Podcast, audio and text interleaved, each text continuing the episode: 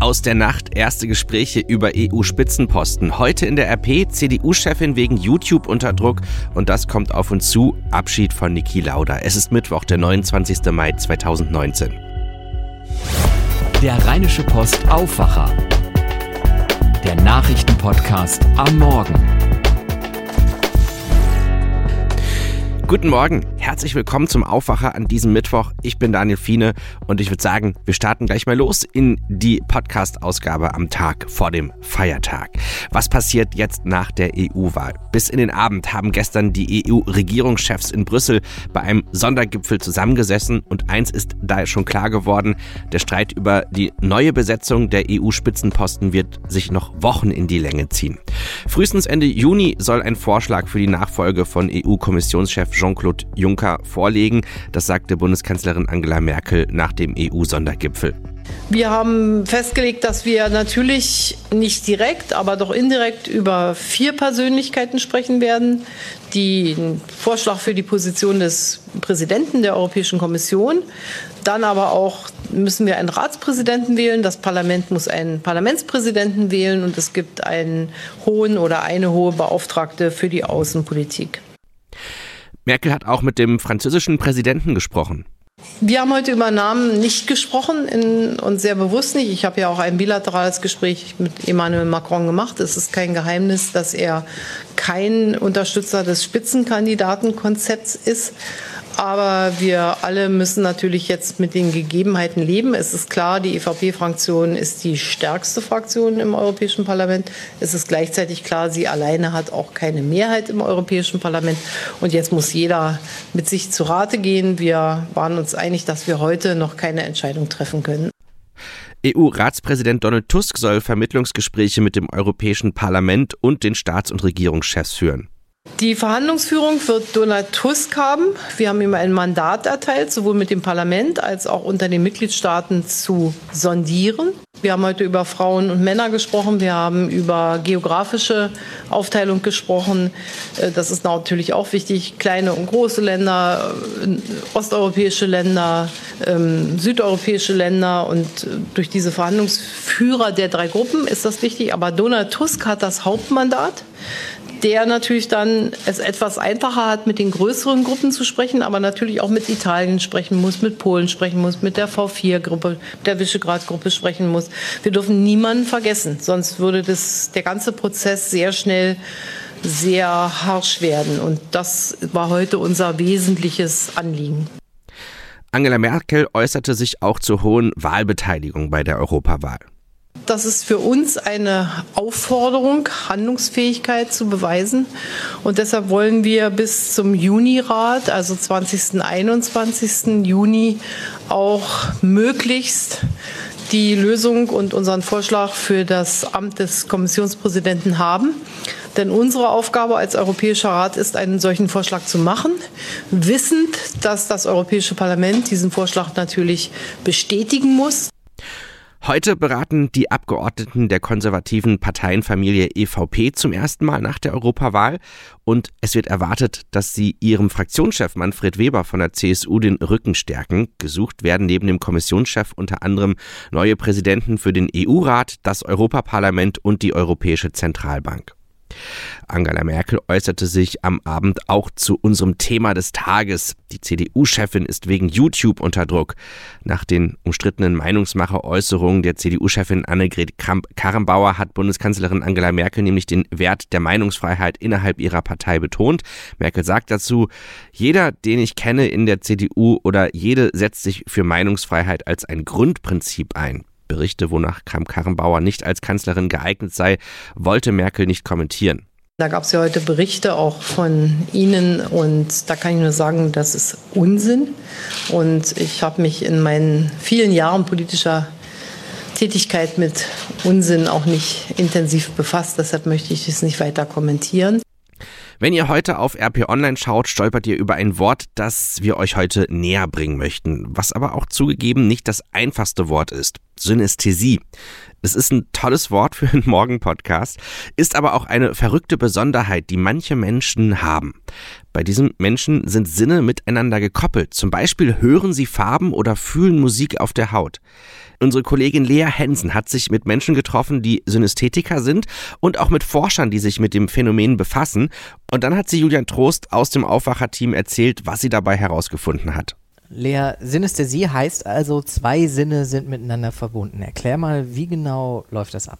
Genau, also Synästhesie ist eine Veranlagung, bei der zwei Sinnesmodalitäten im Gehirn miteinander verknüpft sind.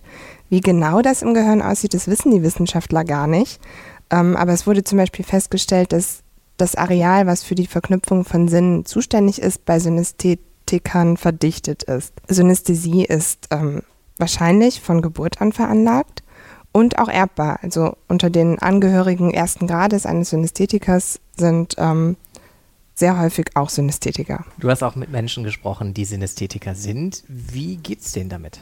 Ja, also erstmal muss man sagen, die haben diese Art von Wahrnehmung ja von Geburt an, kennen die Welt also überhaupt nicht anders. In dem Sinne stört es sie auch nicht. Ähm, ich habe mit einem gesprochen, der das sogenannte Farbenhören beherrscht. Also bei allem, was er hört, sieht er auch Farben und Strukturen und ähm, ja, er kann gar nicht wirklich sagen, ob ihn das stört oder so, weil er hat immer damit gelebt und ähm, Synästhesie ist eben einfach keine Krankheit und beeinträchtigt die no normale Wahrnehmung nicht. Ähm, was man auf jeden Fall noch dazu sagen muss, ist, dass die Dunkelziffer bei Synästhesie besonders hoch ist, weil wenn jemand einfach nicht weiß, wie die, eine andere Art der Wahrnehmung möglich ist, weiß er auch nicht, dass seine Wahrnehmung besonders ist. Und deswegen ist es total schwierig zu sagen, wie viele Menschen überhaupt Synästhesie haben.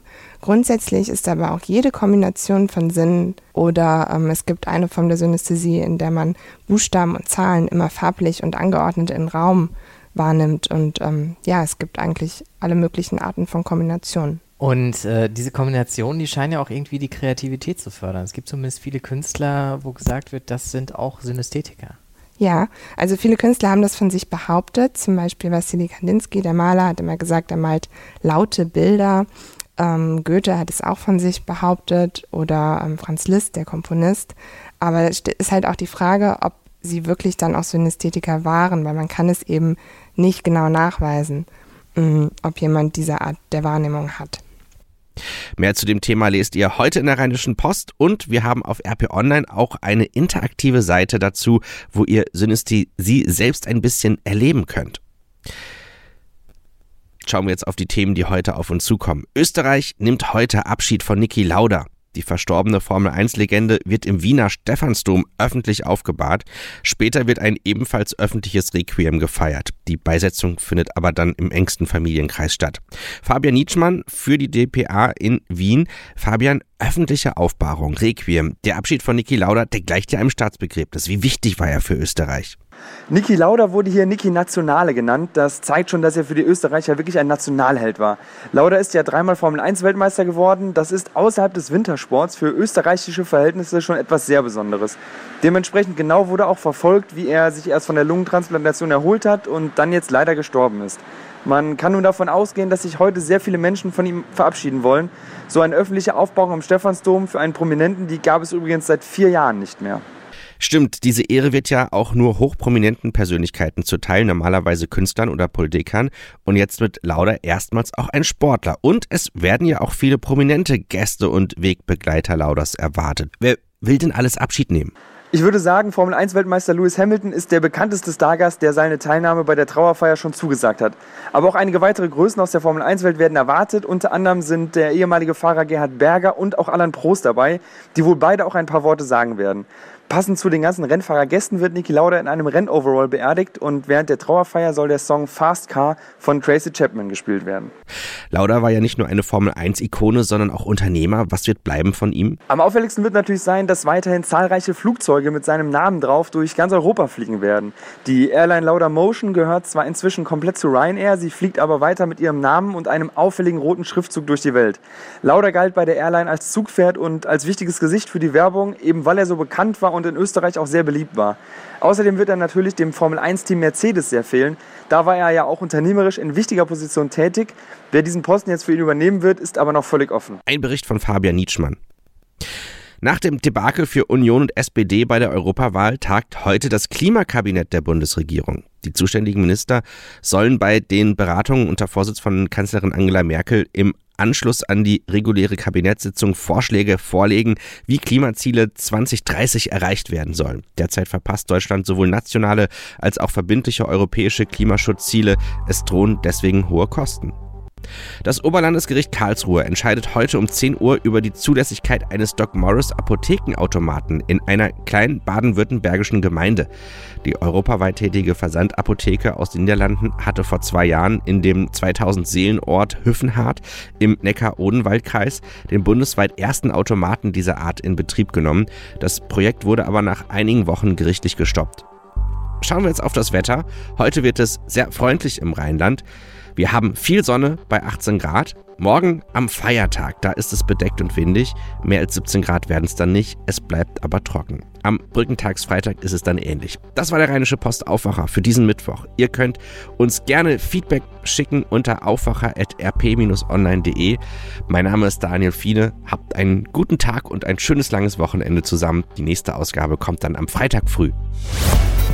Mehr bei uns im Netz www.rp-online.de